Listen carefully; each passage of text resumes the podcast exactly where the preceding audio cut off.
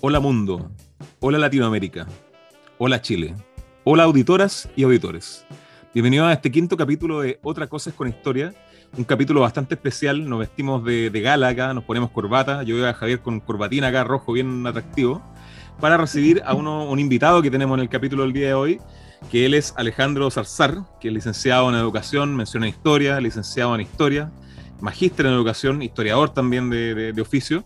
Y bueno, Alejandro ha sido directivo de varias escuelas, eh, ha creado varios proyectos educativos y ha trabajado con más de 10.000 niños a lo largo de su carrera a nivel nacional. Y ahora está en permanente intento de, mejorar la calidad de la educación a través de diversas acciones que nos va a ir comentando. ¿Cómo está Alejandro? Bien, maestro. Hola Javier, ¿cómo están?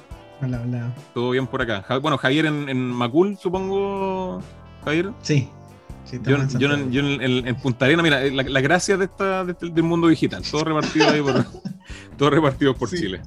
Y bueno, también, bueno, saludar a Javier también que está ahí siempre presente e, este copiloto. Y bueno, como ustedes saben, para partir este capítulo lo importante es poder comentar toda la contingencia que está ocurriendo durante las semanas y para eso, como ustedes saben, Javier Tapia es el especialista de la noticia.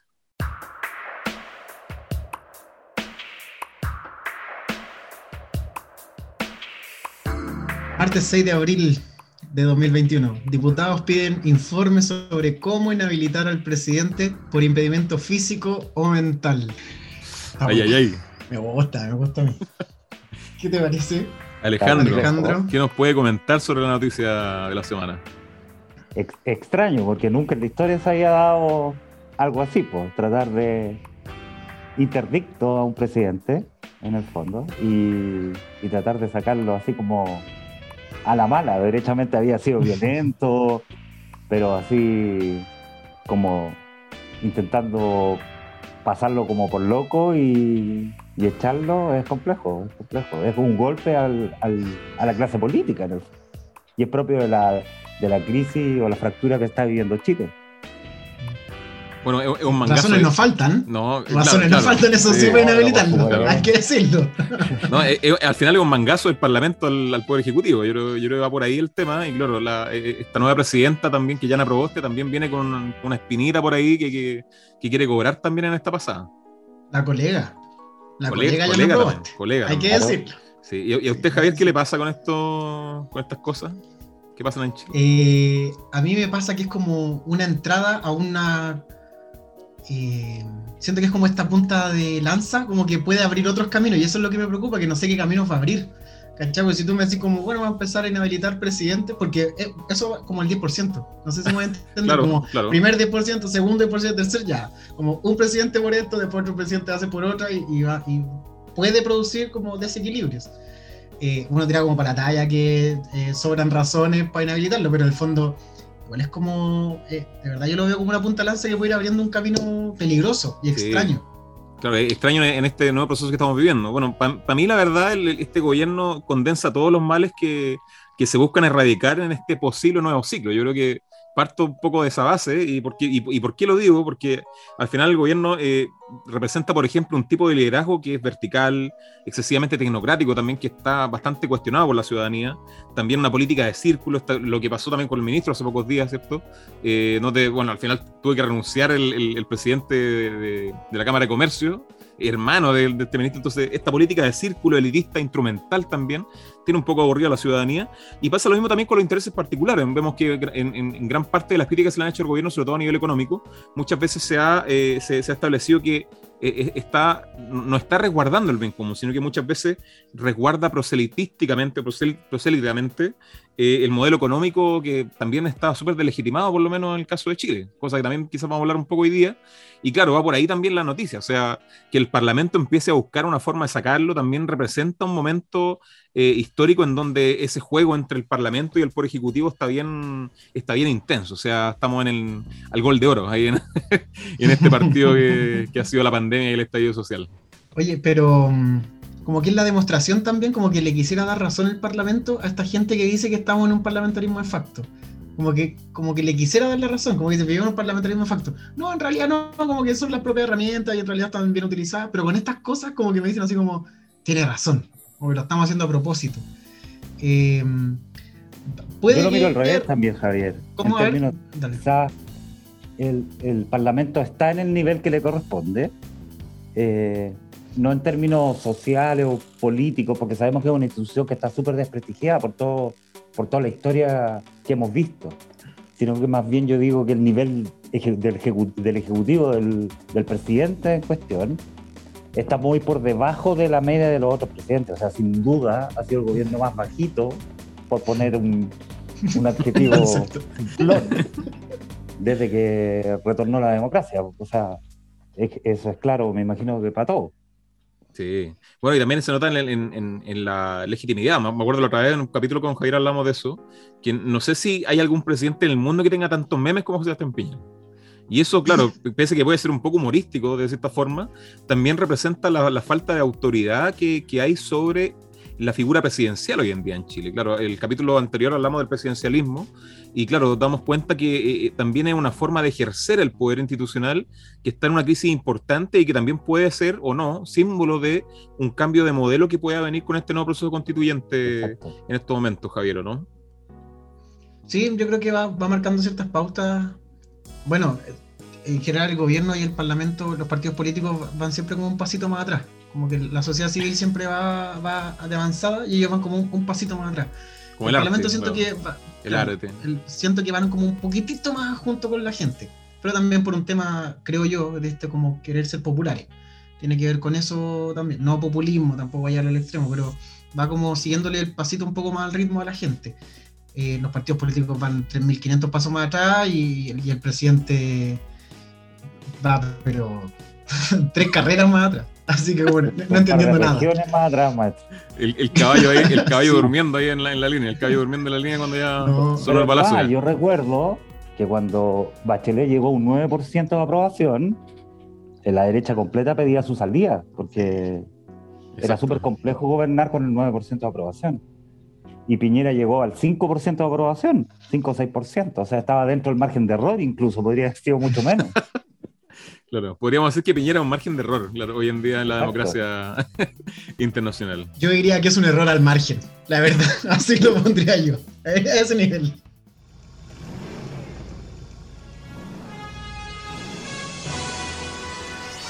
Escuchan ese ronroneo de este motor histórico del DeLorean que suena en esta oportunidad. Bueno, como saben, eh, auditoras, auditores, tenemos una nueva sección en, este, en esta segunda temporada que es Efecto DeLorean, ustedes la conocen bastante bien. Eh, y queríamos explicarle un poco a Alejandro también en qué consiste esta sección, que es principalmente tomar a una declaración polémica de algún personaje público de la semana eh, y subirlo a este auto histórico de la película Volver al Futuro y llevarlo hacia algún lugar de la historia para demostrar que las acciones y dichos de este personaje están absolutamente contextualizadas en el tiempo actual que estamos viviendo. Y para eso queríamos partir eh, eh, analizando eh, a, qué personaje vamos a llevar a pasear con este autito. Y Javier siempre nos revela la identidad de esta persona. Voy a, voy a leerlo primero y luego vamos a mencionarlo. Quienes contribuyeron decisivamente a la liberación femenina fueron hombres de acción. Un físico como Thomas Alva Edison y un químico como Carl de Gerasi. Gerardo Varela. ¿Qué te parece la liberación femenina en manos de hombres? No sé qué les parece. No sé. Alejandro, ¿qué, nos puede decir al respecto? Es complejo el análisis de Varela. Yo leí eh, el, artículo completo y, y, claro, él divide básicamente esta opinión entre hombres de acción en el fondo por un lado y hombres pensadores. Y al final da cuenta de que los hombres de acción son los que o lo que pretende decir, ¿cierto? Que son los hombres de acción los que han liberado de verdad eh, al, mundo y entre ellos el yugo de las mujeres, ¿cierto? Y los, y los hombres pensantes en el fondo eh, no han hecho nada. Entonces un poco cuestiona eso, cuestiona toda la liberación femenina en base a eso, eh, critica a la presidenta del colegio de médico, perdón, y en el fondo es un análisis bien sesgado, súper machista y, y, habla muy mal de nosotros los hombres en general, pues te fijáis, porque en el fondo da cuenta de que solo los hombres pueden hacer algo con las mujeres al final del día. Las palabras Cuando vaya a ayudar, puse la mesa, estoy ayudando. como esa figura. Me, gané, me, gané, la comida, claro, puse, El, puse el servicio. Mira la tontera, po. Pero ¿y a ti qué te pasa con el tema de la época, Alejandro? ¿Para dónde lo mandaría a este personaje? ¿Cuándo lo mandaría a pasear ahí? Para que se dé cuenta que está medio, medio mal, digamos. Es que él enfoca su artículo eh, básicamente en, en, estos hombres de acción, ¿cierto? Lo, lo representa el Ford, lo representan todos estos hombres que han construido empresas, te fijas. Eh, saca de incluso al, al, al gerente de la, de la, CPC, parece, no me, no me, acuerdo, no me acuerdo bien la sigla, sí, aparece ahí. pero eh, en el fondo para él esos hombres son los que valen. Y lo primero que se me vino a mí en la cabeza fue la poligriega, ¿cierto? El Ágora, y donde estos ciudadanos se reunían y conversaban sobre la poli, ¿cierto? Y cómo mejorar la, la vida en, en, en, esta ciudad, pues, y cómo el ocio era importante para trabajar eso. Y los que negaban el ocio, o sea, los idiotas de, la antigua Grecia, eran los que negaban el ocio, se dedicaban al negocio. Entonces, en el fondo lo mandaría al Ágora ateniense un rato a conversar y a entender un par de cosas. Perfecto, claro, porque la, vida pública no es solamente hacer, no es solamente el clavo y el cemento, ¿cierto? El, hormigón, sino que también es, poder pensar, como bien dices tú, claro, el bien común, la ciudad y, el concepto de humanidad también. Javier, ¿Usted para dónde? El... Yo, yo, sé que usted tiene una carga de plutonio guardadita para esta, para esta ocasión. Sí, algo, algo me quedó. Pero me voy a tomar también de otro momento de la, de la declaración de él, porque tengo, tengo dos lugares para enviarlo. Tengo, tengo cuando habla de esto, sí que tengo mi momento. Eh, cuando vaya hacia el pasado, este tipo, le voy a pedir, por favor, que pase ahí a la... Lo tengo el día acá, perdón, se me está yendo. 28 de octubre de 1791. Declaración de la mujer, de los derechos de la mujer y la ciudadana. Pues, Revolución Francesa, matamos a los reyes, cortamos cabeza, derechos del hombre y el ciudadano. Y la mujer a los días, oye, nosotros también tenemos ciertos derechos que fueron de ellas, creadas en sus asambleas, ¿cachai? En, en las fábricas textiles, las mujeres lograron como ir pensando, y ahí lo, lo, lo característico también de esas mujeres es que no necesariamente todas eran burguesas, a diferencia de las asambleas del hombre, que ahí sí todos eran burgueses. ¿Cachai? La mujer también tiene esta organización de la, de la fábrica. Y un segundo momento, porque después tiene una declaración, pero que hace una pregunta, que a mí me encanta. Casi en el último párrafo dice, ¿quién hizo más por los pobres? ¿Ford o Marx? Y yo digo, ¿qué? ¿Qué? ¿En serio? Porque en el fondo es como, miráis, miráis el movimiento obrero, por ejemplo, y decís, ¿quién hizo más por esos hombres? Ford con su, con su, trabajo en serie o Marx desde el pensamiento. ¿Cachai? Que logra conformar un movimiento obrero, no sé, hasta el día de hoy. O sea, que tengamos jornada laboral establecida y un sueldo mínimo, viene en su origen de ciertas teorías donde se instala Marx con fuerza también. Entonces, como, ¿de verdad te vaya a preguntar quién hizo más por el pobre? Pero acá le pagamos los sueldos, le pagamos los sueldos, mi giro. Claro, acá le pagamos, por último. Y si trabaja más, le pagamos más. Le pagamos más. Y si, okay. y si cree que el metro va muy lleno, levántese más temprano. Una cosa así. Al final, como ese la, pensamiento. Es un, es un, poco lo que yo les comentaba, que era como la dicotomía que hay en este personaje, o en este, en este tipo de personaje, que entienden eh, el, el, la empresa totalmente apartada de la sociedad, ¿te fijas? O sea, ven, ven dos, dos vidas, una que es propia de su negocio y otra que es propia de la sociedad, o sea... Lo claro, privado y lo público, claro. Ford, claro, modernizó, si tú quieres, en, en, base a la tecnología, a la industria, pero todo el daño social que produjo eso es evidente, o sea, hay, hay un, una separación evidente de, de, las familias con esos hombres que trabajaban 12, 14, 16 horas. Eh, se le olvida a este señor que en el fondo hay, hay familias que sufrieron, mujeres que entraron al Fordismo producto de que sus hombres no podían ya mantenerlas, y el desarme de la familia muchas veces tiene que ver con la entrada de las mujeres al mercado laboral, pues dejar de atender a su hijo para tratar de darle de comer a su hijo, así de sencillo. Bueno, y recordad que también la, la, la, empresa Ford a principios del siglo XX fue la, una de las principales opositoras en Estados Unidos a la revolución laboral. De hecho, hay, hay hartas películas sí. ahí que, películas, la gente puede ver también películas que narran esas cosas al respecto. De hecho, sobre todo las mujeres sí. también. Hay, un, hay, hay una... Y qué hay... raro que hable, que hable de la empresa Ford, pero no hable de la Fundación Ford. Y sería bueno que se metiera. Mira, ahí. exacto. Claro. Claro, como que no, no, solamente hacemos autos, sino que también producimos ideas, ¿cierto? Y, y, sí, y financiamos claro. ciertos proyectos liberales también. Sí, es bien curioso eso. Es bien curioso también.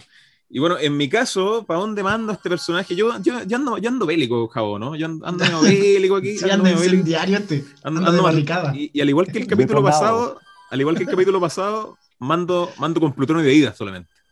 Quédate allá. ¿Y a dónde mando a, a, a, don Gerardo, ex ministro de Educación, elegido por Piñera? Tiene un, tiene un ojito Piñera, weón. tiene un ojito Piñera, eh, lo, lo, mando al año 40.000 antes de Cristo, a Sierra Leona, África Occidental. Y lo mando con el DeLorean, que, que se da a autodestruir apenas llegue, con unas cuantas piedras y unos cuantos palos. Porque al final, bueno, en ese momento había que solamente cazar, comer y buscar un techo, y bueno, para eso sirve la inteligencia práctica, para, salvar la vida, para, para, sobrevivir. Entonces ahí, mi hijito que es allá, ocupe solamente la inteligencia práctica, a ver si le va bien allá arrancando los tigres en esos lugares. Buena, me gustó, me gustaron, me gustaron. Entretenida.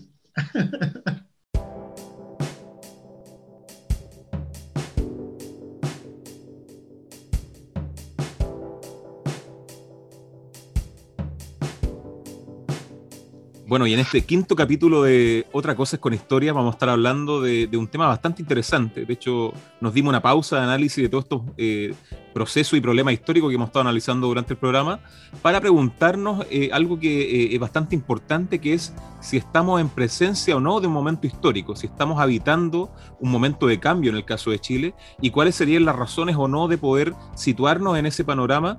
Y para eso, bueno, Alejandro acá nos viene a aportar eh, una, una, visión bastante valiosa también desde el aula, junto con Javier, y también empezar a, reflexionar de, un de una forma un poco más elevada sobre eh, el, rol que la sociedad y los ciudadanos también tienen en este posible nuevo momento histórico.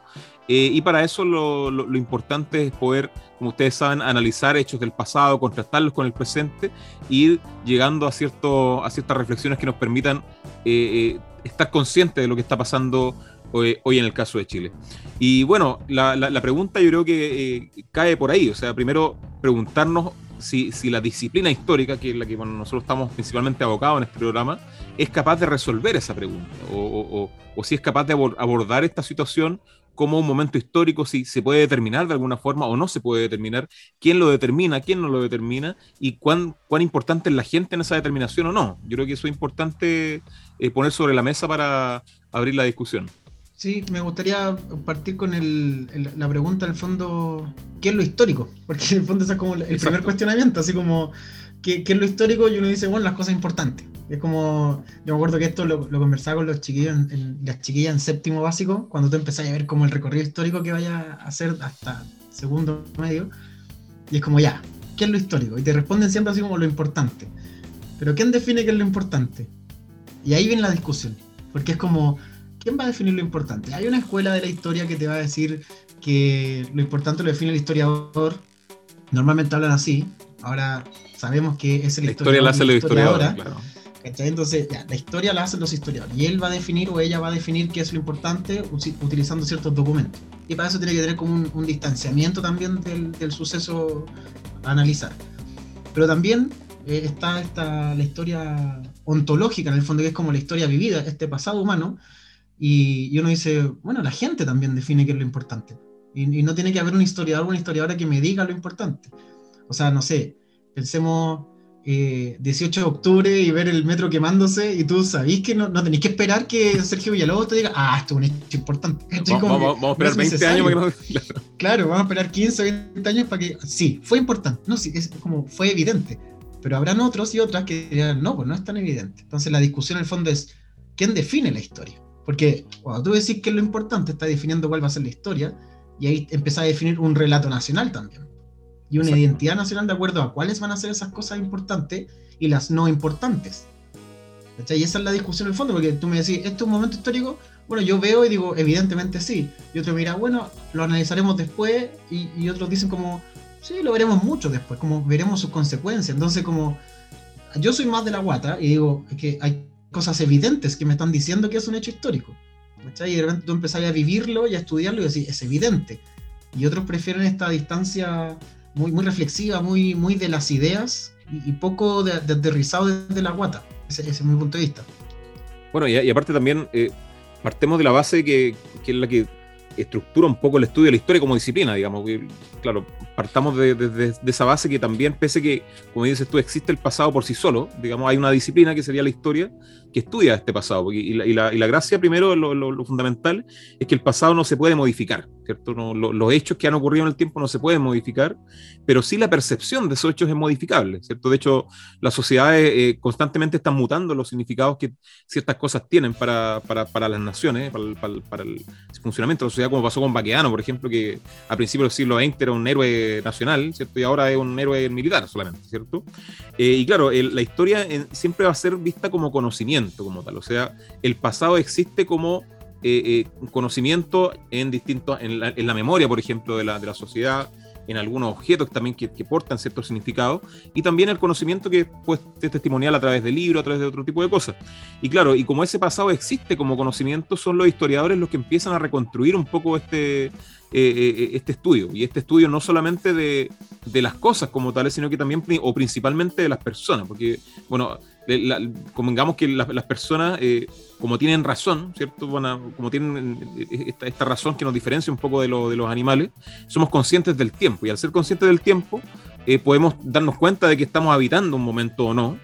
y por, también, por otro lado, también a través de la razón, somos capaces de, de, discernir, o sea, tenemos la libertad de poder decidir y actuar en un tiempo y en un espacio determinado. Entonces, claro, eh, los historiadores estudiarían el conocimiento de ese pasado humano, por ese lado, y ahí, ahí estaría el problema, y ahí yo también te encuentro razón, pero también tengo mi, tengo mi, mi, postura, que sería que, claro, ¿quién intermedia esa relación entre el pasado y los seres humanos, ¿cierto? Y ahí los historiadores como disciplina tienen la, la, la, herramienta para poder hacer ese tipo de cosas. Y ahí está el tema del problema. Los historiadores estudian problemas, ¿cierto? O sea, yo le pregunto, no sé, a un, a un historiador, oye, ¿qué pasa con el voto? Bueno, el voto desde tal año hasta tal año ¿qué, pasa ahí? ¿cierto? Hay, ciertos problemas. Porque al final el, historiador siempre va, eh, va, a, reconstruir subjetivamente ese, ese conocimiento sobre el pasado, porque obviamente también el historiador está situado en un momento específico, ¿cierto? Está, por ejemplo, ahora está en, el, en, el, 2021, ¿cierto? Han pasado ciertas cosas y esas cosas también lo influyen, y en torno a esa, a, esa experiencia que el historiador ha tenido con, con, con su vida, con el mundo, con, con el mundo de las ideas, con el mundo material, con la sociedad, ¿cierto? Va a proyectar preguntas hacia el pasado y va a tratar de resolver un problema. Entonces, cuando nos situamos hoy en día, que sería el problema de definir o no lo que estamos viviendo hoy en día, habría que identificar el problema, ¿cierto? primeramente. Y para mí, esa identificación del problema, pese a ser subjetiva, eh, todos estos hechos que hemos vivido hoy en día acarrean tanta energía como tal, tanta energía, que es capaz de permear diversas esferas o diversos escenarios de la sociedad, ¿cierto? Y en, esa, en, esa, ese permear esos espacios, todas las preguntas o la mayoría de las preguntas que se hagan a nivel histórico sobre estos años que estamos viviendo ahora, que podría ser, no sé, del 2010 en adelante, necesariamente el estallido social y, eh, eh, también la pandemia va a estar instalada. Yo creo que ahí eh, es súper importante situarnos en ese lado, ¿cierto? O sea, pese a que los historiadores median esa relación identificando un problema como tal, yo creo que estos dos hechos estarían en gran parte los problemas que se podrían identificar en, eso, en esas fechas. Sí, yo le encuentro toda la razón eh, a Javier por el lado de la interpretación, ¿cierto? sabemos o los historiadores siempre analizan y nos damos cuenta que en general la historia siempre está escrita por los que vencen. Eh, La escuela de los anales nos vino a presentar la idea de que también los vencidos tienen historia, ¿cierto? Y que todo tiempo es un tiempo histórico y no solo el que deciden los las grandes figuras de la historia o las grandes batallas, ¿cierto? Los grandes generales a propósito de Baqueano. Y también estoy contigo, Beto, en el sentido de, de que la, la historia es súper plástica, es flexible, está constantemente ahí, estamos constantemente observándola. Yo, mira, me atrevería a irme a una tesis y diría que el tiempo histórico que estamos viviendo hoy día es de verdad el fin de ciclo eh, del el ciclo que se inició con el golpe de Estado en Chile. Yo me atrevería a decir que no, el término del ciclo no fue en la vuelta a la democracia, porque la vuelta a la democracia significó mantener el sistema y, profundizarlo aún más con los gobiernos de la Constitución. Lo que estamos viendo hoy día es el cuestionamiento profundo a la arquitectura completa de la dictadura, en el fondo, a la arquitectura social, económica, desde hasta cómo se intervinieron las ciudades y cómo se estructuraron las ciudades y las calles, ¿te fijas? todo, todo está en, una profunda interpelación hoy día. De hecho, bueno, claro, y tú, lo notas, perdona, y tú lo notas, eh, como decía Javier, ¿cierto? En, el análisis de, de, de, la rama de los Chicago Boys, los líderes económicos que tenemos hoy día, la roulette y, todos sus boys, y dicen, chuta, a ver, tenemos a inicios de, esta coyuntura, ¿cierto? Con el golpe de Estado teníamos una clase media que era del 23% en Chile y hoy día tenemos una clase media que supera el 60%. Tenemos el mejor PIB de Latinoamérica. Tenemos 8 de cada 10 estudiantes universitarios son estudiantes de primera generación. La pobreza se redujo un 32, un 8%. ¿Cachai? hoy día existe un auto cada 4 personas. Antes existía un auto cada 15 personas. ¿Cachai? El 73% de los niños que se enferman de cáncer hoy día se sanan. 19.500 niños, en el año 2019, 19.500 niños nacieron en Chile y no fueron inscritos en el registro civil como ciudadanos chilenos, porque eran de mujeres que viajaban en calidad de turista a Chile y venían a dar a luz en el sistema público de salud chileno y se iban como turistas. Entonces hay un turismo, un turismo obstetra en el fondo, ¿te fijas? Entonces, cuando los liberales o en el fondo estos, estos economistas miran Chile, dicen, bueno, ¿qué pasó acá? Si tenemos uno de los mejores países de Latinoamérica, viejo, ¿qué, qué pasa? ¿Te fijas? Le la culpa a la, nueva generación, a los caros que no entienden nada, que no saben lo que nos costó llegar hasta acá y que de verdad están súper alejados de, de, todo el esfuerzo que significó, ¿te fijáis? Bueno, y, bueno, en el caso de este...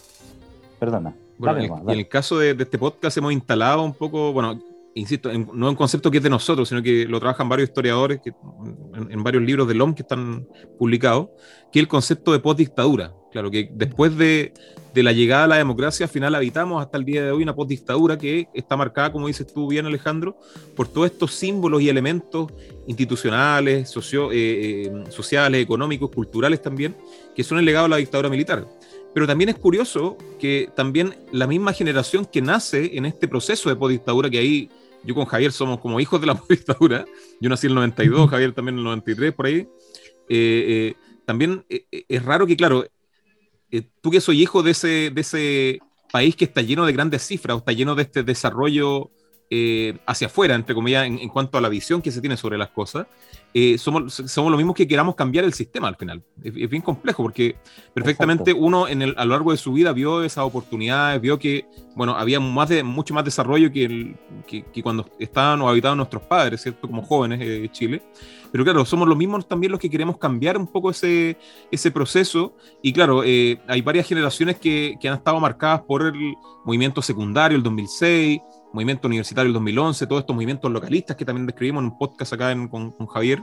Y claro, hoy en día llegamos al, estallido social y esta, y esta pandemia también, que empieza de cierta forma a condensar todos esos fenómenos críticos que habían ocurrido eh, en estos primeros decenios del siglo XXI y que también están cargados de varios elementos que son novedosos en comparación con este, con este Mercedes-Benz sin benzina, digamos, que, que nos entrega la dictadura militar, eh, y, que, es bastante eh, contradictorio con todo lo que la gente quiere hoy en día. Yo creo que ahí hay un, hay, un punto súper importante en, en, cómo la gente va construyendo un imaginario, ¿cierto? Que, es capaz de ir eh, solicitando o ir exigiendo cambios a la institucionalidad política que muchas veces topan también con los ritmos de las instituciones, porque también convengamos que la sociedad tiene un ritmo, pero las instituciones tienen otro ritmo de funcionamiento.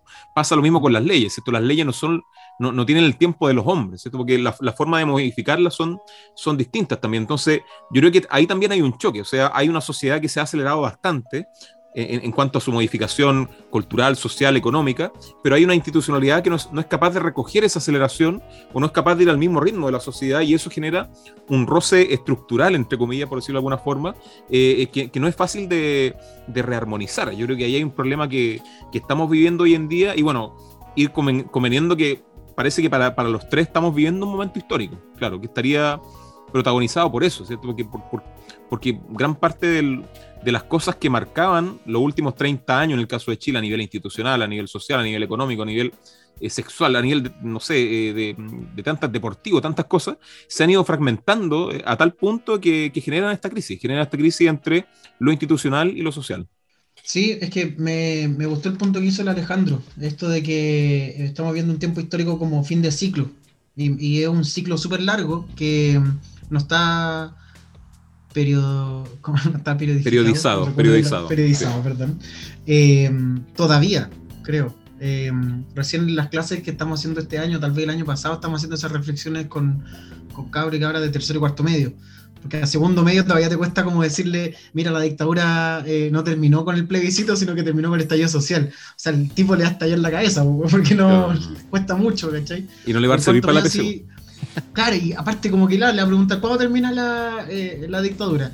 Mi profesor me dijo que fue, otra vez, no, no, no está dentro de alternativa, ¿cachai? Entonces como no es muy útil, pero sí en un cuarto medio donde tenéis tiempo para discutir sobre este fin de ciclo. Eh, y creo que tiene que ver también con lo que...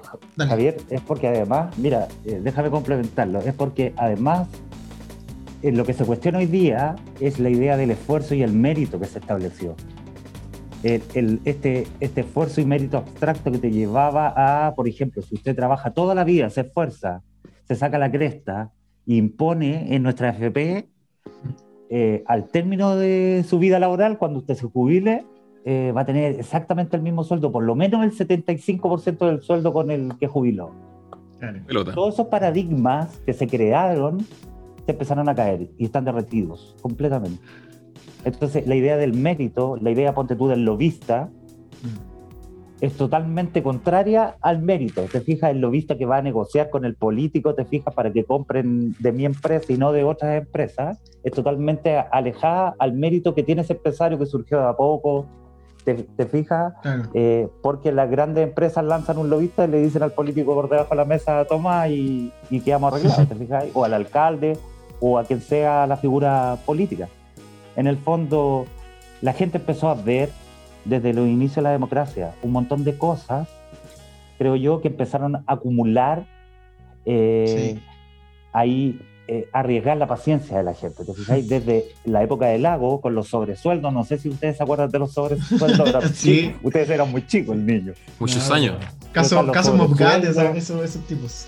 Claro, el, el, el, financiamiento ilegal de la de las campañas políticas, te fijáis, eh, las instituciones capturadas, te fijáis, el servicio de impuesto interno haciendo perdonazos que son impresionantes, los delitos económicos, el uso de información privilegiada, el uso de posición dominante de poder. Eh, y ahí vamos y entramos a las empresas, ponte tú y tenís, pero para dar y para regalar, Inverlink, La Polar, Johnson, eh, SQM, la sociedad de cascada, los pollos, el confort. El confort. El confort. Pero mira, fíjate que también ahí a mí me pasa lo siguiente, que bueno, todas esas cosas pueden pasar, ¿cierto? Como tú la describes súper bien, son escándalos brutales, pero profundamente lo que interesa es por qué son escándalos, por qué la gente, pese a que estas cosas venían pasando en Chile desde la década, los, bueno, desde siempre, del siglo XIX en adelante, todas estas, estas colusiones, toda esta malversación de los fondos públicos, instrumentación del Estado, todas estas cosas, ¿por qué la gente ahora, digamos, dice, bueno, esto está mal también? Y yo creo que, claro, es parte de, lo que yo considero como el carácter que eh, ha ido configurando, estableciendo este siglo XXI, que al final está lleno de cosas bien interesantes que son contrarias a todo lo que está ocurriendo, sobre todo por parte del gobierno del Estado hoy en día. Yo hice una pequeña lista de supermercados, se la, se la resumo rápidamente. Por ejemplo, está en este siglo XXI, donde se, se materializan varios procesos sociales, culturales, políticos. Eh, por ejemplo, está la participación por sobre la representación. Entonces la gente quiere participar más que ser representada. Está la crisis del centralismo y la institucionalidad, por ejemplo. Están las nuevas dinámicas eh, de movilización y organización social también, que ahí está mucho el tema del espacio digital, que podemos hablar de eso. También está la contracultura informativa sobre los grandes consorcios mediáticos, o sea, ya no está solamente la tele y el diario, sino que hay toda una, una, una, escena ¿cierto? informativa, como este mismo podcast también para poder saber o reflexionar sobre estas cosas. También está, por ejemplo, el mismo el, tema del feminismo, por sobre la articulación del poder patriarcal, que hay un tema que, que, se ha consolidado bastante fuerte en el siglo XXI y que para mí por lo menos es la revolución más importante de, de, de, este, de este siglo, creo yo incluso lo que va del siglo. eh, también el nuevo modelo de desarrollo. O sea, la gente tiene una concepción de modelo de desarrollo del Estado distinta a la que hoy en día eh, opera en el caso de Chile. También están, por ejemplo, las nuevas formas de vincularse con los recursos naturales, con los residuos, con los animales también, que son radicalmente distintas también a la del siglo XX.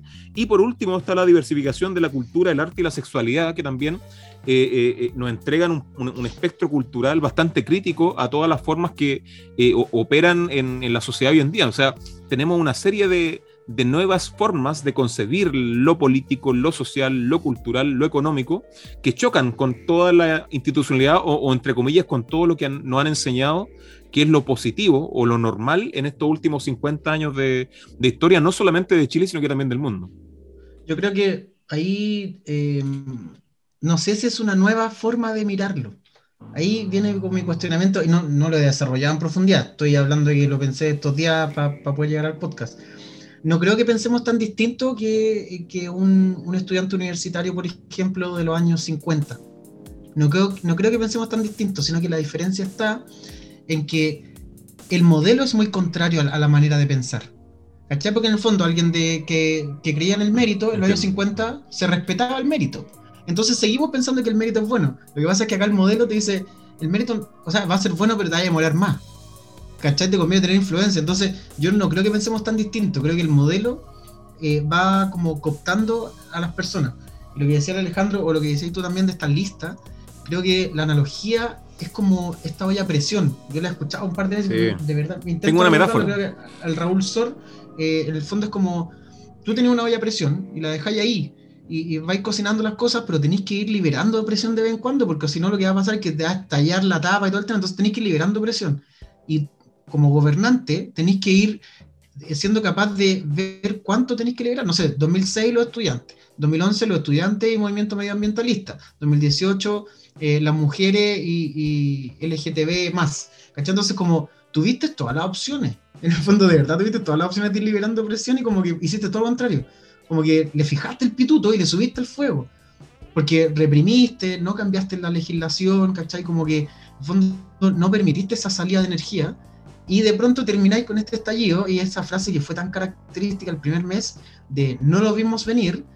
O sea, tú miráis los papers del Alberto Mayol el 2013 y te lo estaba planteando, te estaba diciendo, eh, va a haber un desarrollo social tan potente porque no se está escuchando la ciudadanía. No solamente Piñera está hablando del tipo de Estado, no estaba escuchando la ciudadanía. Entonces, cuando dicen así, no lo vimos venir, o sea, no lo quisiste venir. Pero en el fondo lo tenías ahí y tenías todos los papers, ¿cachai? Mira, dos cosas. Yo tengo una. En la tarde estaba pensando en estas cosas y armé una metáfora que la encontré bien entretenida. Que al final también está vinculada con el tema de la olla, que para mí, no sé, como que digamos que esta olla, en esta olla están todos los cambios, ¿cierto? Que uno quiere como sociedad o que aspira como sociedad en este siglo XXI. Pero claro, nosotros sentimos que la olla se revuelve, ¿cierto? Eh, eh, escuchamos el cucharón que suena con, con, con el borde de la olla, escuchamos burbujear el agua también, pero no somos capaces de distinguir o asociar el olor que sale de esa olla porque al final no huele a, nada conocido. A mí me pasa eso, ¿cierto?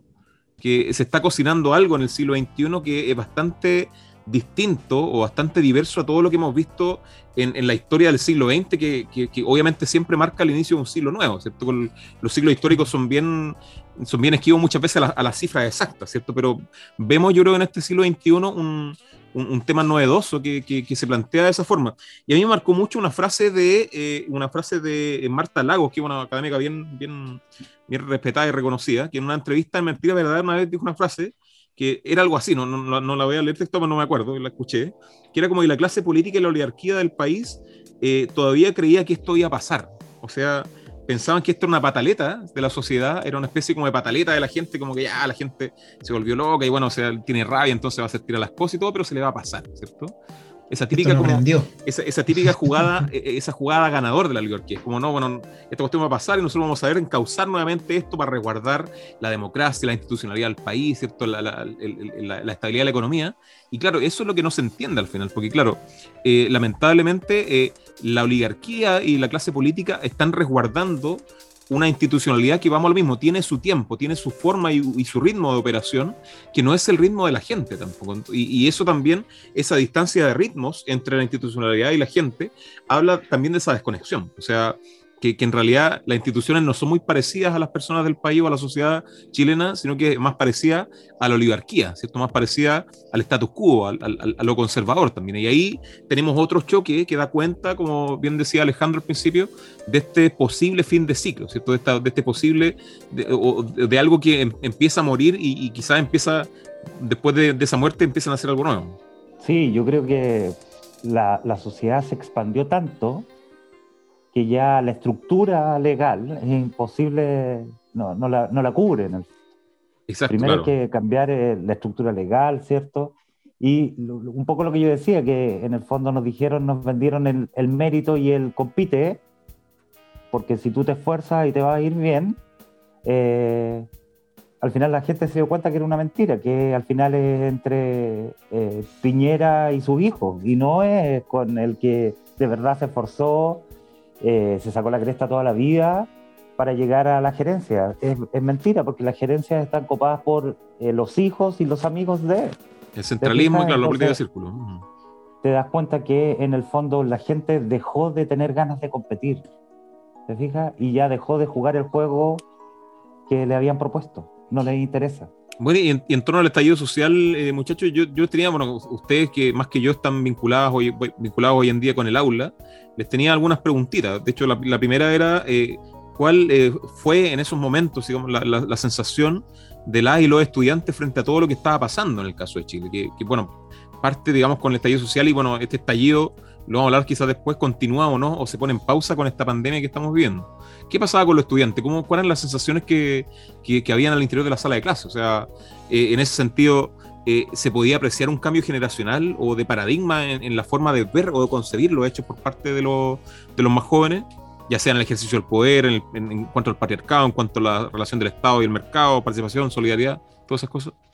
Bueno, en el caso mío, que eh, a diferencia de Javier, yo no hago clase en aula, más bien estoy en el, en soy parte del equipo directivo de la escuela, eh, sí empezaron a moverse, pero eh, en un principio no era muy consciente, ¿te fijas? O sea, los chiquillos decían, nos paramos, nos hacemos clase y nos paramos, porque en el fondo hay un movimiento social allá afuera, ¿te fijas?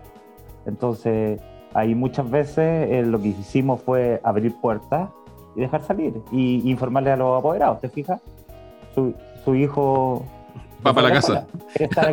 o, se fue del colegio, claro. Claro, y, pero lo, hicimos voluntario porque entendíamos que había todo un, un contexto en, en, el que la escuela no puede estar excluida. La escuela no puede estar, puede estar excluida de lo que está pasando en tu país. en, el, en el fondo entonces empezamos a provocar el debate dentro de la escuela, pero para tratar de orientarlo hacia ideas que en el fondo fueran concretas y que les permitiera les permitiera construir a ellos mismos, ¿te fijas? Para que se dieran cuenta de que ellos tenían la capacidad de crear su micro sociedad también. Y ahí se ven diferencias, por ejemplo, en lo que ustedes pensaban, porque, por ejemplo, no sé, al hablar con un estudiante uno dice, no, la forma en causarlo es esta, pero él, él obviamente, en, su juventud, que al final es la, la, principal motor de creatividad en la humanidad, te puede decir, no, la forma es esta, porque bueno, nunca se ha hecho, bueno, pero es una forma de hacerlo, por ejemplo. ¿Pasaban esas, esas cosas o no? Pero no, se le guiaba en el sentido de imponer, ¿te fijas? Sino que respetando muchas veces lo que ellos sentían o lo que ellos proponían, porque, y, y, propusieron hasta ideas por de pronto dentro de la escuela, te fijas con ciertas, ciertas cosas eh, en el tiempo escolar, pero en el ánimo de dejarlos debatir eh, y un montón de cosas. Y claro, se le abrieron, se le empezaron a abrir esos espacios como para que ellos lo hicieron, principalmente en la media, obviamente los niños de básica no es tanto, pero lo conversábamos el otro día a propósito de una premiación que hicimos antes de que entráramos en cuarentena nuevamente, eh, una premiación que quedó pendiente desde el año pasado y la alcanzamos a hacer con, con 20 apoderados. Eh, y yo les planteaba a los apoderados, les decía, su hijo hoy día está en kinder, están, pasaron a primero básico, ¿cierto? Y más o menos dése cuenta de que el 2085, 2086, por ahí su hijo se va a jubilar. El 2086. Dije, ¿alguno de nosotros sabe cómo va a ser la vida en 2086? ¿Lo puede proyectar? Yo me imagino en 2086 autos volando, carreteras aéreas, y me imagino un montón de cosas. Entonces yo les decía, no proyectan a los niños como abogados, como doctores, y lo que uno tiende a hacer con los hijos, ¿te fijas? Porque esta es la lógica que nosotros fuimos creados, porque es la lógica de competir, de que tenías que esforzarte al grado de tratar de ser abogado doctor, pues sabías que era una, un, lugar, un estatus donde te asegurabas un buen futuro, un buen pasar, y no tener que sacarte la cresta todo lo que se la sacaron tus viejos para tener algo de beneficio o pasarlo algo bien. Entonces le decía, si quieres ser fotógrafo, déjelo, porque quizás la fotografía va a ser el mejor empleo, ¿te fijáis? Por ahí por el 2060, no tengo idea. Claro, hay, menos certeza ahora, claro. Quizás, claro, uno en 1950 podía decir, bueno, en el 2000 ya, bueno, va para allá la cosa, pero ahora, claro, ese camino es más difuso, creo yo, ¿no, Javier? Sí, yo lo, primero que reflexionaba era como, ¿dónde estaban los... ¿Dónde están como situados estos, estos cabros para el, momento del estallido social? Y, hay que pensar que son secundarios. Yo le hago el colegio tenemos de séptimo a cuarto medio. Eh, pensar en, estas personas que, no han vivido un movimiento social, ¿cachai? Porque no lo habían vivido, no habían tenido esa, esa vivencia. Cuando nosotros estábamos en octavo básico, estábamos viendo la revolución pingüina cuando llegamos al, a la universidad, estaba el movimiento estudiantil universitario. Cuando llegamos a trabajar, se dio como todo el movimiento ya medioambientalista, preocupaciones, ¿cachai? AFP, como que fuimos con el ritmo de los movimientos, ¿cachai? Para nosotros es súper sencillo entender cómo se organizan, ¿cachai? Los cabros dijeron así como, eh, no sé, estaba esta cuestión de que iban a sacar los colegios, un colegio se, se fugaban los cabros y iban a sacar de otros colegios. Y es como, profe, tenemos que salir porque como que nos están llamando. Ya, pero ¿por qué? No, es que como que hay que salir. Y era como, era, claro, porque tenían como la ansiedad de vivir un proceso histórico, sin entender que era un proceso histórico, pero porque tampoco habían vivido otra cosa, ¿cachai? No tenían como el comparativo. O sea, tú ahora le decías algo y como no tienen conocimiento de esas cosas, y no, es culpa de ellos, eh, en el fondo es como, no, profe, es que nos vamos a paro. No sé, hablan de la, no, que la clase virtual nos vamos a paro. Dije, ya, pero en clase virtual está ya paro, ¿y, qué herramientas tenéis después para negociar? Porque no podía hacer nada más que un paro, pues, ya no nos conectamos. Ya después, ¿con qué negociáis si ya no te conectaste? Claro se olvidan de enviar una carta, la organización, ¿cachai? Como ir avanzando por parte, esas cosas les cuesta caleta porque no lo han vivido. Y nosotros cuando estábamos en octavo, en segundo medio, tampoco lo habíamos vivido y nos cometimos los mismos errores, ¿cachai? Era como esta ansiedad.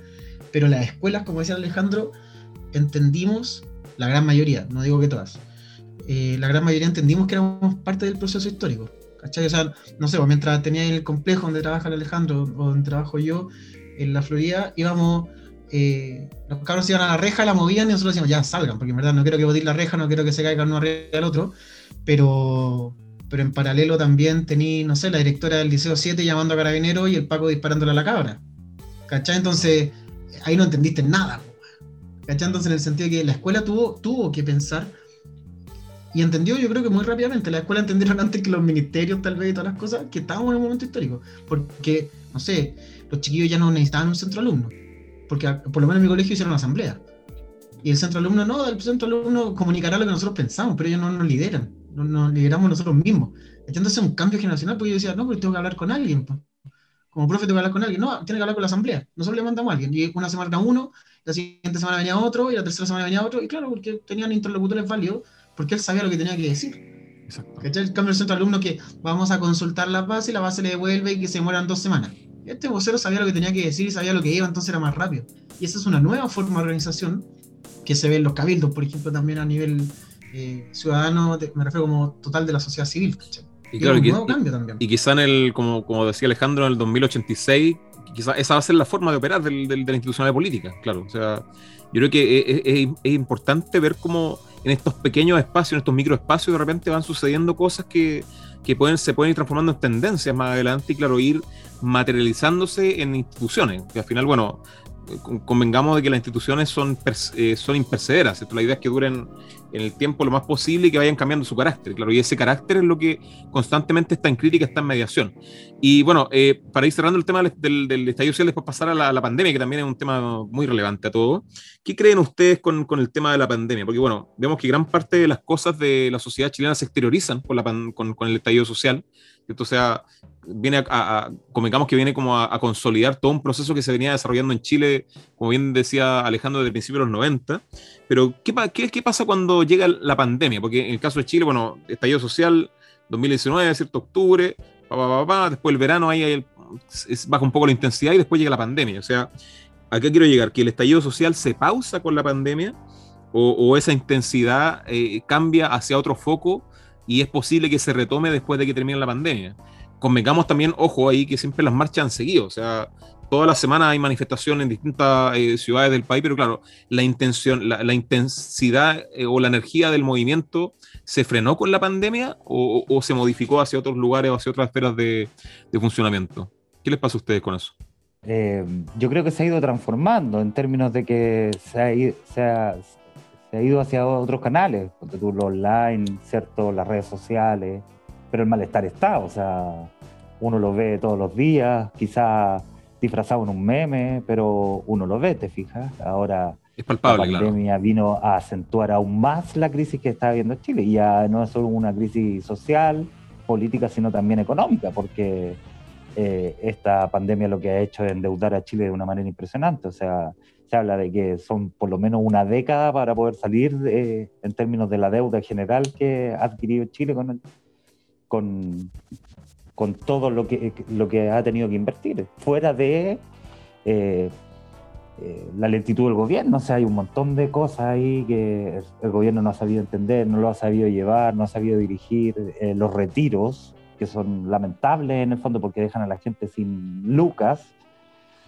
en su fondo o sea, si ya le están pagando en realidad no el 75% de lo que prometían, sino que el 20% de lo que prometían, imagínate ahora con mucho menos plata en tu cuenta. Por lo menos la gente se lo está gastando en ella misma y eso lo agradece, ¿te fijas?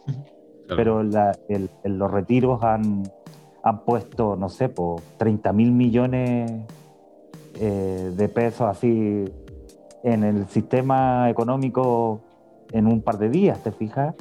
El gobierno tenía presupuestado 24 mil millones para un año y en, dos retiros la gente ha activado la economía de una manera impresionante. Pero, se viene un tema, una crisis económica profunda. O sea, ya antes de empezar la pandemia hablamos de dos millones de desempleados por el producto de, la crisis social y dependiendo, pero más o menos dos o tres personas dependen de aquel empleado. Entonces hablamos de 6 millones de desempleados, que es una cifra fuerte claro, la, dignidad en ese sentido puede crecer, claro, puede, crecer exponencialmente, o claro, pero claro, las formas de articular o las formas de, ¿cómo decirlo?, de canalizar esa energía de, o, esa indignación, quizás no serán las mismas, o quizás van a ser las mismas, Javier. ¿Qué, te pasa con eso? a mí lo que me pasa primero con la pandemia es que siento, como hemos conversado, eh, viene a como a desnudar un poco Chile. Ya yo tengo amigas y amigos que trabajan en el sistema de salud y, me gusta esta, esta, figura de que ellos están como conectan personas lamentablemente por la pandemia están conectando gente ¿cachai? a ventiladores mecánicos etcétera y, y, la misma gente tuvo que conectarse a sí misma económicamente ¿cachai? así como voy a sacarte mi plata para poder seguir sobreviviendo ya porque dijimos, ¿se van a comprar tele? Bueno, sí hubo un grupo importante que se compró tele. ¿Y qué? ¿Y si se quiere comprar la tele, qué? ¿Cachai? en el fondo, como, dale. ¿Cachai? En el fondo es como lamentable que la hayas tenido que sacar de tu pensión para poder comprarte un objeto que de verdad tú quieres y valoras mucho. ¿Cachai? Eso es lo primero. Siento que viene como a desnudar también la, la pandemia, vino a desnudar, no sé, el hacinamiento, que el ex ministro Mañalich eh, parece que eh, ministro desde las sombras eh, no sabía que había hacinamiento en Chile. O sea, como a ese nivel, un ministro de Estado, que, que, nos demos cuenta que un ministro de Estado ¿cómo no vas a ver que hay hacinamiento? O sea, que, no, le encuentro lógica. Por último, di, no pensé que era tan grave, pero no digáis que no sabíais. ¿Cachai? Esas cosas me, producen rabia, ¿cachai? Me producen rabia, como que así, dolor de guata. Evidencia la pobreza, evidencia la, incertidumbre de esta gente que gana a diario y si no sale a trabajar no come. ¿Cachai? Nosotros lo vemos con la Alejandro en nuestra escuela. O sea, si no llega la canasta a los no comiste. ¿Cachai? No es como que a fin de mes me recupero, esto de la bicicleta de la clase media, parece que no era tan bicicleta la clase media, sino que en realidad era como, era todos los días la bicicleta, ¿cachai? O semanalmente. Aparte de la inacción del gobierno, como decía Alejandro, pero lo, positivo es que surgieron los nuevos liderazgos, ¿cachai? O sea, no tenía el... Ante pobreza, ¿quién hablaba siempre? El Partido Comunista, la Iglesia, el Partido Socialista y, la UDI de la caridad. Bueno, ahora habla, resulta desde la pobreza, eh, el colegio médico. ¿Cachai? Ahora, ante la pobreza y la incertidumbre salen las ollas comunes. Y son nuevos liderazgos también. Esa señora que partió, que le dijo a la oye, hagamos una olla común, ahí hay liderazgo, y un nuevo liderazgo, ¿cachai? Que estaba oculto. Por eso digo que la pandemia desnuda muchas cosas, desnuda estos nuevos liderazgos y salen a la palestra. Yo no sé si alguno de los dos tiene en mente algún presidente del colegio médico. No, ¿cachai? Porque como, ¿y quién hace? Claro, París, porque sabemos que ahora es ministro y que fue presidente del colegio médico. Pero si digo colegio profesores, entonces Cajardo al tiro. Porque el tipo, claro, un tipo presente que siempre estaba ahí, golpea, eficiente, ineficiente, como lo queráis. Pero en el fondo, sabemos. Pero era visible, era visible, claro. ¿Cachai? Entonces ahora es como, bueno, parece un nuevo liderazgo y que no teníamos idea que existía el colegio médico, a, menos que cuando se hablaba del aborto, ¿cachai? Que lo llamaban al, Congreso, pero aparece este nuevo liderazgo de la ISCA, de todo el equipo que hay detrás, ¿cachai? Que no solamente es la ISCA, sino que son los equipos a nivel nacional, los directores de hospitales, la gente de urgencia, eh, estamos validando también a esa gente. ¿cachai? Ya no tiene que ser el ingeniero o el tipo que hace clase en la, Chile o en la USACH, sino que puede llamar al doctor de urgencia que, pucha, le tocó libre y lo llamáis del matinal, ¿cachai? Eso es un nuevo liderazgo. Y eso aparece con la pandemia. No sé si habría aparecido con el estallido social solamente. ¿Cachai? No habrían aparecido estos liderazgos eh, honestos y desde las bases. Claro, a mí me pasan dos cosas, bueno, también vinculándolo con el ámbito, ámbito internacional, porque también recordemos que, claro, aparte que Chile ha sido protagonista mundial, obviamente, en los últimos días con la pandemia, con todo este proceso eh, de, vacunación un poco fracasado por los resultados que se esperaban, digamos, a nivel de inmunidad. Eh, para mí también la importancia de la pandemia eh, ha funcionado como una especie de acelerante, porque al final algunos de los procesos emblemáticos del siglo XXI que hemos descrito de alguna forma, principalmente el que rescato yo es la consolidación del espacio digital, la pandemia ha acelerado la consolidación de ese espacio digital. Y la gracia del espacio digital es que nos plantea también una forma de participación en, ese espacio digital social horizontal, ¿cierto? Nos, tira por ese lado. Entonces, por ahí también es una forma de potenciar eh, eh, eh, ese espacio digital que se va a ir consolidando con nuevas formas o, nuevas reglas de participación social que se van a eh, traspasar a la, realidad, creo yo, Javier. Pero, pero ojo con eso, y para darle el paso también a Alejandro, porque tú me decías así como, no, los nuevos espacios digitales. Ojo con eso, porque en realidad no, está, no es tan real. ¿Cachai? Porque decimos, no, es que la gente tiene. Puta, nos fuimos, weón, para la casa en cuarentena y estamos comprando chips como locos los colegios para que los cabros se conecten. ¿Cachai? No tienen los dispositivos para conectarse. Entonces, claro, decimos como, no, es que la nueva era digital, la era digital está en estudios, está en paper, en gente de, nivel intelectual universitario que dice, oye, sí, pues, tenemos internet. Nosotros tres tenemos título universitario y estamos conectados por Zoom. El cabro se demora 15, 20 minutos en entender cómo se descarga Zoom y cómo se usa Zoom. ¿Cachai? Entonces, eso del espacio digital creo que todavía está muy teorizado y no es tan real en sectores amplios de la población. O sea, cuando ponen de héroe a estos estudiantes que se tienen que levantar temprano, ir a un cerro con, el, escritor en la carretilla, esa weá vulnerabilidad ¿cachai? No es esfuerzo, yo sé que hay un esfuerzo ahí, ¿cachai? No, no, es el heroísmo, no es el apostolado, ¿cachai? Del cabro que se va a conectar, eso es vulnerabilidad. Y estamos diciendo así como, no, es un espacio súper amplio, sí, yo te lo cedo, pero no es real y no es tan amplio como nos han querido como decir. Pero claro, porque, celebran, porque celebran un, un, mérito, Javier, a propósito de lo que hemos venido hablando, porque celebran el mérito y el esfuerzo que significa para ese niño, pero es porque están celebrando algo que ya no existe, que lo rompieron es como el uroboro, se autocomieron. La élite se autocomió. Es la, la, eh, Jocelyn Hall tenía una tesis para entender por qué había llegado Allende al poder. Y era que la élite, la misma élite había provocado ese cambio, y no el pueblo por abajo, ¿te fijas? Y, y, si uno puede replicar exactamente la misma tesis, la, la élite se autofagocitó en el fondo, ¿te fijas? Imagínate, hoy día tenés, eh, tienes que los más poderosos de Chile, las fortunas más grandes, crecieron un 73%. Un 73% crecieron en, un año, producto de el negocio que ha significado la pandemia para Chile, ¿te fijáis? Claro. Y bueno, y, esa desigualdad que manifiestan las pandemias tampoco son eh, ajenas a la historia de Chile. Recordemos que en el caso de Chile hubo una una, una, epidemia bastante grande que fue la influencia española, la influencia española eh, en, a principios del siglo XX, entre 1918 y el 21. De hecho, hubo, eh, hubo 40.100 muertos en, en, esa, en esa epidemia. O sea, hoy día estamos en 20, 28, llegando a 30 ya, lamentablemente, quizá en pocos días. Eh, y claro, y en el caso de, esa, de, las consecuencias de esa influencia, influencia española, también está marcado por eso. Eh, está marcado por grandes diferencias sociales que se dan en los contagios, particularmente en la zona de Santiago, en el caso de la chimba, diezmada absolutamente por, por, esta, esta gripe española. Y claro, también llamativamente en ese proceso, después de ese proceso vino una suerte de, problema institucional bastante profundo que derivó en un proceso constituyente, muy discutible a todo esto, en el programa lo, hemos hablado algunas veces, pero claro, eh, muchas veces eh, eh, estos procesos a nivel histórico han estado acompañados de cambios importantes, ¿cierto? Pasa lo mismo también con la, con la peste negra en su momento en el mundo, en donde después de, esta peste, ¿cierto? Que, que, asola el mundo en el siglo XIV, después van a haber bastantes cambios, no solamente a nivel político, sino que profundamente cambios económicos y también profundamente a nivel cultural. Parte de Europa. América Latina quedó fuera de esa peste negra y decíamos como, no, es que el mundo. Y América Latina nosotros estábamos súper bien acá, loco. Así, y estábamos tranqui, así que no nos metan en esa historia que nosotros no, pertenecemos a esa tragedia. Pero ¿a, qué punto voy con esto? Eh, es que, claro, con esta pandemia del, del, COVID, bueno, que pasó también con la influenza española, de, que partió en Estados Unidos todo esto, eh, eh, se vuelve a unificar el mundo a través de una enfermedad, ¿cierto? Que es la tesis de un, historiador de Manuel Leroy, ¿cierto? Que es un historiador bien conocido. Y bueno, al final se unifica el mundo a través de los microorganismos, o sea, los microorganismos empiezan nuevamente a reunir este mundo en una especie de mercado común de, de bichos que, que pasan por ahí. Y el tema es que, claro, si esas instituciones que, y, esas alianzas mundiales que, había tenido el mundo durante el siglo XX. estoy hablando, no sé, de la ONU, del, Fondo Monetario Internacional, de la Unión Europea, de la Organización Mundial de Salud, han estado a la altura o han sido capaces de administrar la pandemia y de desplegarse de manera solidaria y desinteresada. En mi caso creo que no, ¿cierto? Al final, lamentablemente, eh, esta pandemia nos ha demostrado que, sigue operando lamentablemente en el mundo la lógica del sálvese quien pueda, ¿cierto? Que, eso se ve muy materializado con el tema de las vacunas. Y claro, toda esa solidaridad internacional lamentablemente ha hecho agua, o sea, la ONU acá o, diversos organismos internacionales que hemos descrito perfectamente podrían, por ejemplo, juntar un, un fondo común, crear un laboratorio mundial y producir estas vacunas, digamos, para todo el mundo, ¿cierto?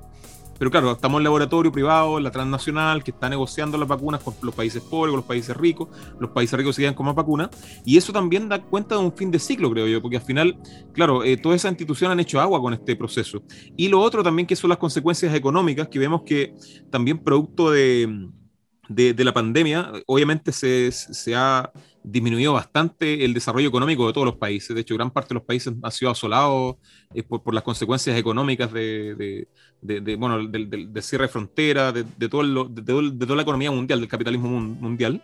Y, vemos que hoy en día está existiendo también un giro hacia el proteccionismo, que no se había, no se había visto en el mundo eh, fuertemente desde la Segunda Guerra Mundial, ¿cierto? De hecho, eh, Biden, el presidente de Estados Unidos, a mediados de marzo anuncia la inversión de 2 billones de dólares en programas de de, reconstrucción de la infraestructura de Estados Unidos y también de la, remodelización de, la economía. Y claro, e, eso no era una inversión tan grande que se desarrolló en Estados Unidos desde Roosevelt, de la Segunda Guerra Mundial. Entonces, estamos viendo que también a nivel mundial están cambiando los paradigmas sobre cómo vincularse con la economía y cómo vincularse con la diplomacia y la política internacional que van a empezar también a, a modificar el panorama de aquí en adelante, creo yo. O sea, después de la pandemia eh, se van a configurar nuevas redes diplomáticas, eh, nuevas formas de hacer economías que, sean funcionales a todas las necesidades que plantea la pandemia. Yo creo que hay un, un desafío súper grande. Yo creo que no. Porque en el fondo es como, hoy tenemos un tremendo problema a nivel mundial. Bueno, que lo vean las empresas. ¿Cachai? Como que no han entendido. Y creo que no van a entender en mucho rato. Porque tenía la bueno, ONU, que Biden entendió. Ahí te contraigo al tiro. Biden no, entendió la No, no, no. Yo creo que no ha entendido. No, no ha entendido porque en el fondo no entendió que es algo colectivo. No entendió que, la solución es colectiva. Es que, es que ya no fueron colectivas. Porque, por ejemplo. Es que eso es lo que estoy diciendo, ya no fueron colectivas las la, la, la, soluciones, no fueron colectivas.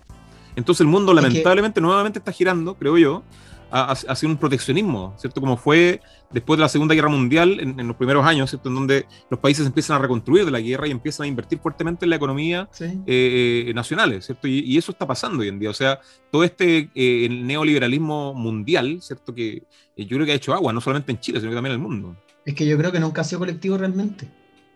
¿Cachai? Nunca ha sido colectivo realmente. Porque ¿cuándo es colectivo? Cuando todos sacamos un, provecho.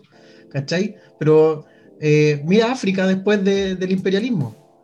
¿Cachai? Ahí tenía un ejemplo de que no es colectivo y tú me puedes decir, no, es que hay una economía globalizada. Claro, pero salió para atrás. ¿Cachai? O me decís como eh, la pelea entre China y Estados Unidos, y, Huawei y Apple. ¿Y quién perdió? Puta, el chileno que se había comprado el Huawei y que no puede usar Google. Y ese perdió.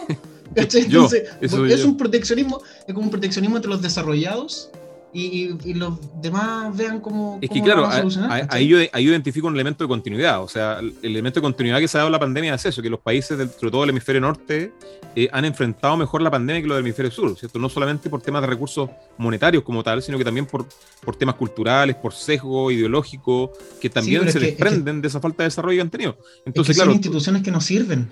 Es que eso es lo que, estoy diciendo, La ONU no sirve. No sirve. La ONU, que nunca sirvió la ONU. Nunca. Y claro, ahora, ahora más que, nunca. Me como que entró en crisis.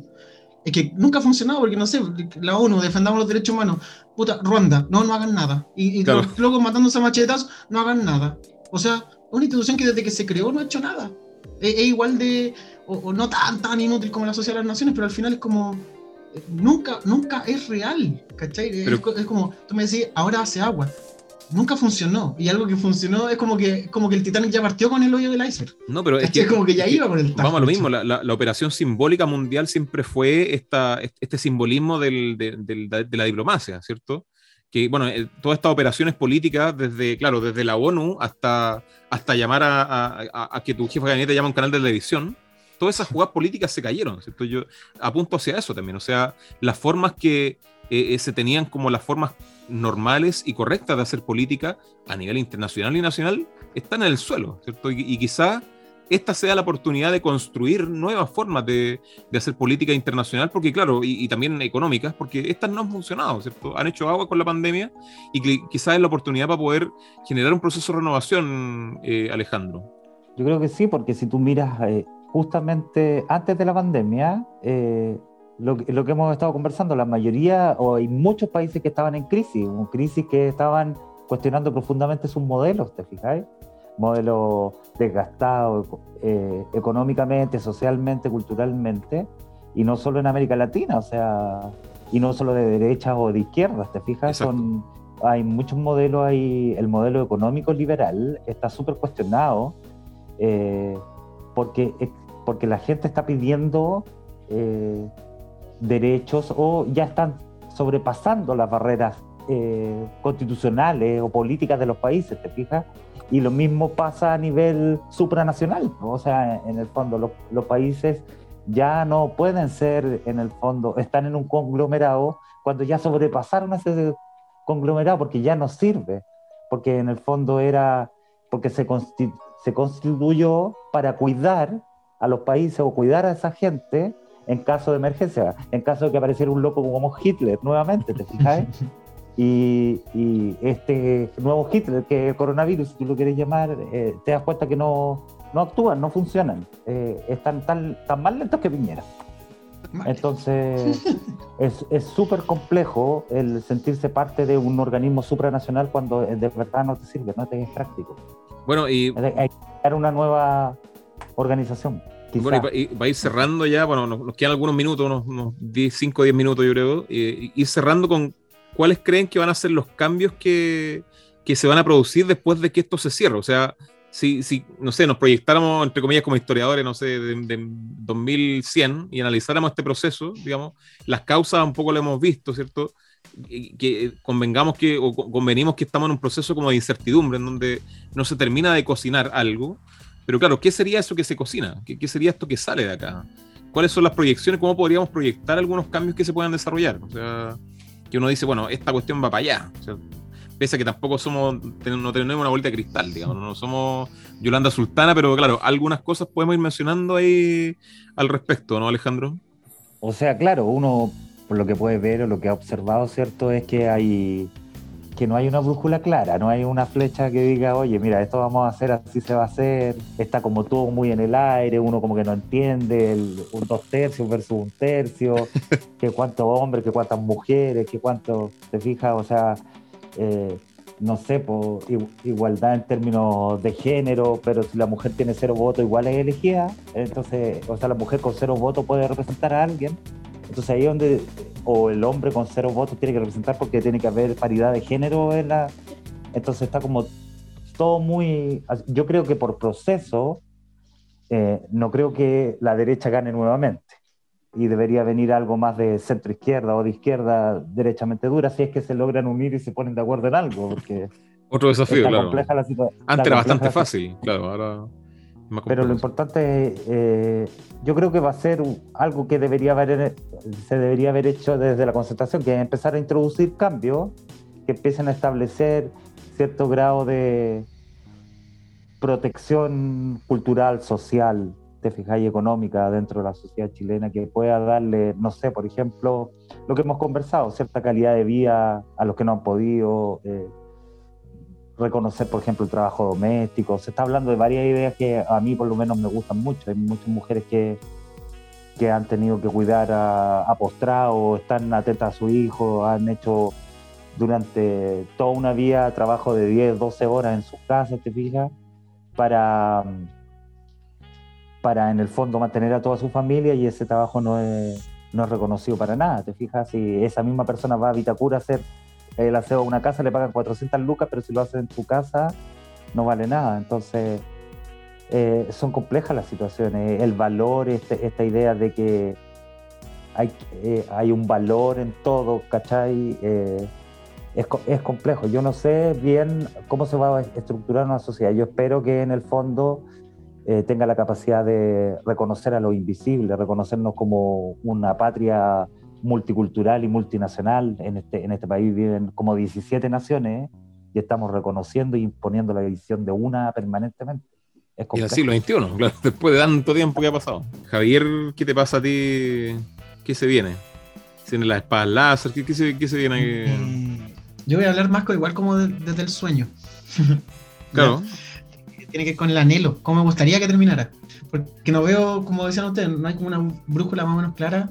Eh, entonces, voy a hablar como el sueño. Yo creo que vamos a ir avanzando paulatinamente a una colectivización de los medios, de alguna manera. ¿Cachai? Vamos a entender eso. Eh, tal vez que estableció la constitución, no tal cual, pero sí, si tú lo planteas como que la propiedad privada está al servicio del bien común, que es una frase súper amplia, te puedes colgar de eso para mil cosas. ¿Cachai? O sea, el tipo que vende confort entiende que le está vendiendo algo básico a la persona y que por eso no te vaya a coludir porque es algo básico. Y eso ya es una manera de colectivizar un medio de producción. ¿Cachai? Como ir avanzando, yo creo que podríamos ir avanzando hacia eso. ¿En qué símbolos los veo? En las ollas comunes, por ejemplo.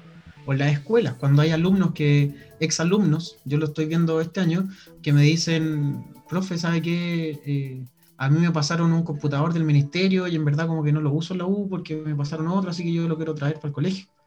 Y ahí tenía otro estudiante que ahora tiene computador, ¿cachai? O los alumnos que se van de cuarto o se cambian de colegio y dice, profe, le voy a dejar el uniforme. Esas cosas que no están obligados, ¿cachai? Una cuestión sincera y muy honesta de decir, no lo voy a usar, que lo use otro, también es colectivizar los medios de producción, las distintas... Eh, la cultura también creo que va a pasar muy amplia. Nosotros acá estamos sin pagarle un peso a nadie, y conversando de esto y la gente que nos está escuchando también, ¿cachai? Entonces como estamos colectivizando eh, sabiduría, Creo que vamos a avanzar para allá y, paulatinamente, pero eso no quiere decir que sea lento. Em, también se va a abrir el rol de la escuela, creo yo que la escuela, eh, eh, vamos a estar a la altura, siempre, la escuela está a la altura eh, de las circunstancias y lo vamos a seguir haciendo. Creo que hemos entendido como el desafío de la escuela, ya sabemos que no somos un lugar para ir a aprender, sino que somos como un lugar más, más bien colectivo.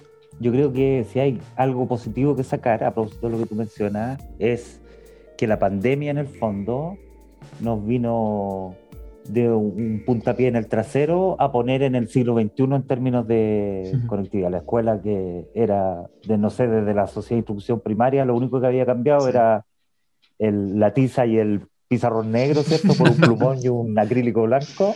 Y un dato. Eh, nos sentó de base en la modernidad y nos dijo, oiga, renueve la educación. Y yo espero que el proceso en el fondo tecnológico en el que entró la educación chilena no pare y que cuando tengamos que volver a la presencialidad eh, busquemos las formas de establecer la tecnología como un puente de verdad de los cabros entre, no sé, un puente importante para los cabros en términos de una herramienta. Y que dejen de ocupar los teléfonos para el ocio y que se pongan a, en el fondo a, trabajar en algo más productivo para ellos, ¿te fijáis? Que ocupen las herramientas como para crear, para, para generar, para construir algo mejor. Yo quisiera volver, justo quería llegar a ese punto. Oye, qué impecable, este, me encantan estas cosas. Porque tú al principio también hablaste del ágora y de los griegos y de los idiotas. Y yo creo que eh, las escuelas también por mucho tiempo fuimos idiotizando a los niños cuando esa, no sé, por lo menos en mi colegio se utilizó, me refiero a donde trabajo, esta cuestión de que se formaran y dejaran el teléfono en una caja. Bueno, le estáis sacando el, instrumento el, con el que se va a vincular el resto de su vida, lo estáis sacando de eso porque te va a interrumpir la clase. En vez de asumir el desafío de decir, ya, tengo 40 cabros con celular, tengo 3 con internet, bueno, le podemos compartir internet y empezamos a hacer la clase desde ahí y yo no tengo que planificar una guía de 20 fuentes porque en realidad el pendejo puede buscar, perdón, el alumno puede buscar solo su fuente. ¿Cachai? Y ve como, ya, no voy a asumir el desafío, se lo quito. Y ahora cada vez que tengo que conectarle una, una clase online, ¿cómo no sabe usar Classroom? Si es tan fácil meterse al Classroom, usted hace el link y después... Y, bueno, si esa es responsabilidad de la escuela que todo este tiempo castigó el uso del teléfono y lo fue idiotizando. ¿Quién es el idiota en, en Grecia? En el fondo, el que no se interesa por los asuntos de la polis. Y pasa también eso. Idiotizamos al niño que lo sacamos de de la sociedad civil. Y claro, también lamentablemente la educación, bueno, Alejandro también lo dijo en delante, que estaba a servicio de, la técnica también, o sea, de, del individualismo y la técnica. O sea, usted, mijito, cuando sea grande, tiene que estudiar algo que le dé plata, ¿cierto? Y competir con el de al lado, y tener el mejor auto, y tener mejor casa que el de al lado, y, ganar más plata y consumir más que el de al lado. Y claro, ese, ese, eso yo creo que también ojalá se, se rompa con, esta cuestión.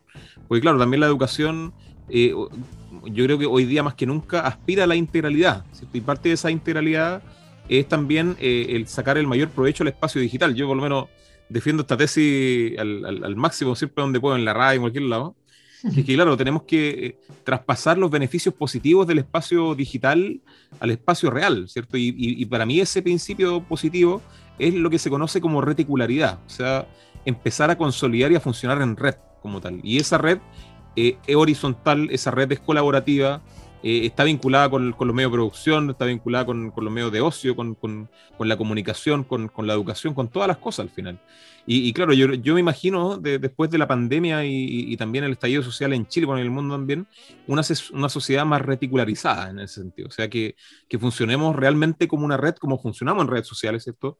Participativa, activamente, ¿cierto? Pero que sea una red eh, colaborativa, ¿cierto? Que todos se nutran eh, entre todos. Y yo creo que la Internet nos muestra eso. O sea, tanta gente interesada que hay subiendo videos en YouTube, eh, enseñando, no sé, a hacer cosas, enseñando a cocinar, enseñando a instrumentos, sin ningún, lo mismo, vamos, sin ningún peso, digamos, sino que por, por, por, el solo hecho de transmitir y solidarizar con las necesidades del que tiene al lado, ¿cierto? También pasa lo mismo con el tema de Patreon. O sea, cuánta gente también de repente le da, no sé, dos mil pesitos a un tipo que está, no sé, en Irlanda, que toca el ukelele, que dice, bueno, este tipo es bueno todas esas cosas, yo creo que todas esas virtudes del espacio digital, eh, ojalá se vayan volcando y se vayan consolidando cada vez más en el siglo XXI. Yo, esa es mi esperanza como, como, como futuro viejito. O sea, si yo llegara viejito, no sé, el 2070, bueno, mirara para atrás y diría, si, si eso está completo, yo, yo moriría feliz.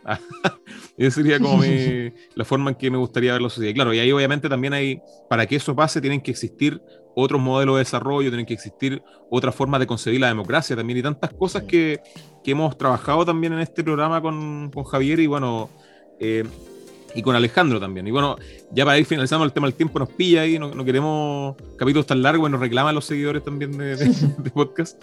Alejandro, eh, eh, palabras al cierre, ¿con qué te gustaría cerrar? No, si quisiera contarnos algo, si quisiera terminar con alguna reflexión sobre lo que está pasando en Chile hoy en no, día. No, agradecerle a ustedes profundamente la invitación, invítenme cuando quieran. Eh, de la casa, de la casa. De la vida. Eh, les agradezco, como les decía, eh, no sé, ver, a propósito de lo que decía Javier, ver con la ilusión de ver una nueva patria en el fondo, donde no se hagan bingos para tener que operar un niño, en donde no se, se fija, donde no, no tengamos que forzarnos tanto, una, una patria laica en el fondo, en donde se pueda, no sé, ser todas y todos felices, te fijas, independiente de cómo piensen, quién sea, cómo vivan, cómo vistan, etcétera, etcétera. Eso. Un abrazo grande para ustedes. Sí, bueno, agradecerte Alejandro por, por, facilitarnos tu tiempo también. Yo sé que estaban muy ocupados facilitar tu tiempo para poder conversar con nosotros. Y bueno, eh, agradecerle a los auditores que han llegado hasta, hasta aquí, a los auditores y auditoras que han llegado hasta este momento también. Y bueno, estamos subiendo en redes sociales, ya estamos sumando más seguidores, tenemos más de 1130 seguidores ya, así que de a poquito vamos construyendo esta comunidad que con mucho cariño y con mucha solidaridad buscamos eh, integrar eh, la, historia a la vida cotidiana también y, transmitir los conocimientos históricos para poder comprender mejor el presente eh, y la sociedad chilena también en esta nueva etapa que estamos viviendo quizás. No, me quiero quedar con una deuda, porque tengo una deuda, debo decirlo. No, no me quiero despedir hoy día. Primero, sin dar las gracias a Lali. Es un agrado siempre conversar, aunque no nos crean. Grande, hemos conversado grande. esto en el cajón del Maipo. hemos hablado de esto. Los tres, de alguna manera, hemos un conversado de todas estas cosas. Sí, así que bacán de haberlo tenido también acá hoy día. Y no se me puede pasar. Miguel Reyes, el cuarto de contabilidad, que siempre escucha el podcast del profe. No le pone ni nota por, por- por escuchar el podcast, y ahí está. Así que saludos. Antes le mandamos saludos a otro eh, auditor que no nos tiene tirado, pero ahí está. Pero el Miguel ahí se merece un saludito. Eh, ¿Por qué al final entiende también y lo escucha porque quiere y vamos a esto de que no hay, no hay ganancia, no hay nada? Eh, al final es por reflexionar nos juntamos acá nosotros a conversar, reflexionar en la buena onda, en las tallas. Eh, requiere cierto estudio, pero porque sabemos también que queremos comunicar nuevas cosas, cosas que están pasando y que no se están conversando en todos lados. Estamos abriendo estos espacios porque sabemos que en el fondo otra cosa es con historia.